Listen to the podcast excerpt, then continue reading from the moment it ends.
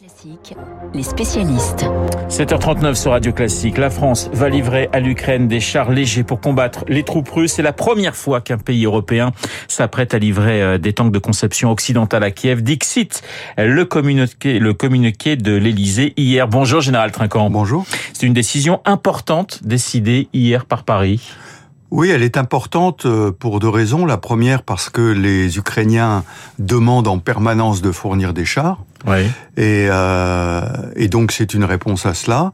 La France est la première à répondre à cela, avec des véhicules euh, qui sont modernes, même s'ils datent euh, de 40 ans, ils ont été bien sûr modernisés. Et il faut souligner que la France remplace ces chars par d'autres, par les Jaguars, donc c'est-à-dire qu'elle ne déshabille pas complètement l'armée française. Alors évidemment, on ne donne pas ni le nombre, ni C'est ce que euh, j'allais vous dire. les dates. On, on ne sait pas exactement, euh, mais voilà, combien de, de, de, de chars à disposition, ni quand ils pourront rentrer en service, parce qu'il y a aussi la question de la formation euh, pour euh, pour piloter de, tels chars. C'est ça prend combien de temps à Non, peu alors près? le pilotage est assez simple hein, Ouais. parce que il se trouve que c'est des engins que j'ai eu dans un régiment où j'ai servi, donc je les connais bien. Ouais. Euh, le, le pilotage est assez simple. La conduite de tir est automatique, donc euh, c'est des automatismes qu'on acquiert assez vite. Euh, en revanche, il y a tout le souci qu'on oublie d'habitude, hein, c'est-à-dire la logistique, l'entretien, les pièces détachées, etc. Et ça, tout ça, il faut le monter, bien sûr. Donc euh, la formation des pilotes, la formation des tireurs et chefs de char, euh, c'est quelque chose qui va prendre quelques semaines. Euh, la logistique, il faut la monter, bien sûr. Alors, ce sont des chars euh, de combat léger AMX 10 RC. Vous le disiez, ils ont un, un certain nombre d'années, euh, mais vous le dites aussi, ils sont à chaque fois un petit peu revus et, et- et corrigés. Le fait qu'il n'y ait pas beaucoup d'informatique, c'est justement, ça permet une formation plus rapide sur ce type de char. Non, alors euh, donc AMX-10RC, ça veut dire roue canon. hein. D'accord. euh, c'est un char qui a été employé dès la guerre du Golfe. Euh, sauf que dans la guerre du Golfe, la France assurait la flanc-garde de la coalition, et c'était ces chars-là, les AMX-10RC, qui ont été déployés. Mais il a été déployé aussi au Mali et il a été déployé en Afghanistan. Donc il a été déployé en opération récemment. Le fait qu'il ait une conduite de tir automatique simplifie en fait le tir.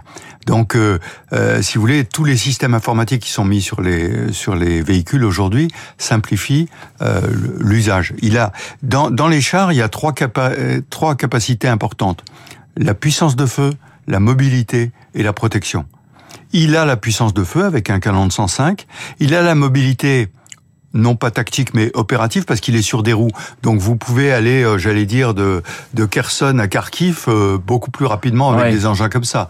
En revanche, sur le terrain, quand il y a la boue, euh, c'est plus gênant. Et puis, dernière caractéristique qu'il n'a pas vraiment, c'est la protection. Il a, il, il fait 15 tonnes, enfin 15 à 20 tonnes en ordre de marche. Donc c'est un blindage relativement léger. Ça veut dire le fait d'avoir des roues qu'il est euh, plus opérationnel une fois le printemps passé, lorsque les les routes seront seront sèches ou ou, ou- pas, en général. Oui, et en hiver. Et en hiver. À partir du moment Sur où il y a pas, voilà, à partir du moment où il n'y a pas de boue, il peut euh, aller en dehors des axes. Quand il y a de la boue, eh ben il doit s'en tenir aux axes principalement. Alors, on accusait la France d'être timorée hein, dans ses euh, livraisons d'armes. L'exécutif envoie quelque part un, un signal politique et diplomatique. Oui, en particulier en direction de l'OTAN, euh, puisqu'il y a des réunions de l'OTAN qui se tiennent à partir de la semaine prochaine sur l'évaluation, qu'est-ce qu'on doit faire, comment on doit faire, etc. Et là, globalement, la France, elle livre des engins modernes de conception occidentale. Eh bien, messieurs les Allemands, messieurs les Américains, qu'est-ce que vous faites Ouais. Puisqu'on vous demande des chars à vous, euh, faites-le. Et, et je le souligne aussi, on avait demandé beaucoup de Leclerc. On n'envoie pas les Leclerc parce que les Leclerc, on n'a rien pour les remplacer aujourd'hui. Alors que la MiG 10 RC, il y a le Jaguar qui arrive. Alors, vous avez raison, le problème c'est l'échelonnement, combien et dans combien de temps. Aujourd'hui, euh, mon information, c'est qu'il y a 220 à peu près à 10 RC. Est-ce qu'ils sont tous dans des régiments où il y en a qui sont stockés et qui peuvent être livrés rapidement? Ça, je ne sais pas. 200, 220 à peu près selon vous, mon général. Ouais. Et, et effectivement, la, la question, c'est de savoir ce que vont faire nos, nos- les alliés. Euh, on, on parle de chars américains aussi de, de seconde génération, en quelque sorte, qui pourraient être envoyés aux, aux- aux Ukrainiens. C'est des, des, des chars de, j'allais dire, qui ressemblent un peu à ces, à ces chars français, des chars légers? Non, alors pas tellement. On parle des Bradley. Les Bradley, c'est plus euh, des transports de troupes avec un armement euh, important dessus, mais c'est pas c'est pas un canon de 105 si vous voulez. Ouais. Euh, les, les, la, la gamme du dessus, eh ben c'est le char, c'est le M1, c'est le Léopard 2. Ça, c'est la gamme du dessus. Euh, alors, il y a un problème de chronologie là-dedans, parce que les Ukrainiens parlent aujourd'hui de possibilités de contre-offensive dans les semaines qui viennent. Ouais. Pas dans six mois, dans les semaines qui viennent. Et là, est-ce que ces matériels seront à disposition dans les semaines qui viennent? Euh, C'est moins sûr. Le minimum de temps justement pour euh, les livraisons et le fait que les Ukrainiens puissent les, les piloter parfaitement, il faut combien de temps à votre avis? Plusieurs semaines, plusieurs mois? Moi, je pense que pour la formation avec des équipages qui connaissent les blindés, parce que c'est aussi ça. Ouais. Euh, si vous envoyez des gens qui ont déjà servi sur d'autres matériels blindés, ils vont s'adapter beaucoup plus vite à ces matériels-là. Donc là, il faut quelques semaines. Mais je répète, il faut monter derrière toute la logistique. Ouais. Les munitions, les pièces détachées, euh, les, les, ces engins blindés sont des choses euh, non pas fragiles, mais qui sont sensibles. Hein, donc, Ça euh, veut dire que les Ukrainiens vont, des Ukrainiens vont venir en France pour euh, comprendre le, le fonctionnement du char, ou est-ce que des instructeurs français seront envoyés sur place? Non, alors en Ukraine, je pense pas qu'il y ait d'instructeurs français. Je pense que ça va se passer comme le- pour euh, comme pour le César. Je rappelle qu'il y avait des équipages qui avaient été envoyés en France, formés en France, puis les matériels envoyés. Donc euh, ça peut se passer en même temps. On peut envoyer des matériels en Pologne pour attendre d'être déployés et former. On a des centres de formation extrêmement euh, euh, pointus, hein, à Carpiagne par exemple, euh, sur le sur lequel on peut former ou à Canjuers, pardon, sur lesquels on peut euh, former les équipages, aussi bien les pilotes que les tireurs. Il y a des systèmes de simulation aussi qui permettent de former beaucoup plus rapidement. Voilà, je pense que tout ceci va être mis en œuvre. Général Dominique Trinquant, ces blindés, potentiellement les blindés qui viendraient des États-Unis, puis d'autres pays d'Europe. On parle de l'Italie, on parle de, de l'Espagne. Est-ce que ces blindés peuvent accélérer et permettre la victoire des Ukrainiens? Tout renforcement peut permettre la victoire des Ukrainiens. Aujourd'hui, les Ukrainiens ont besoin de trois choses.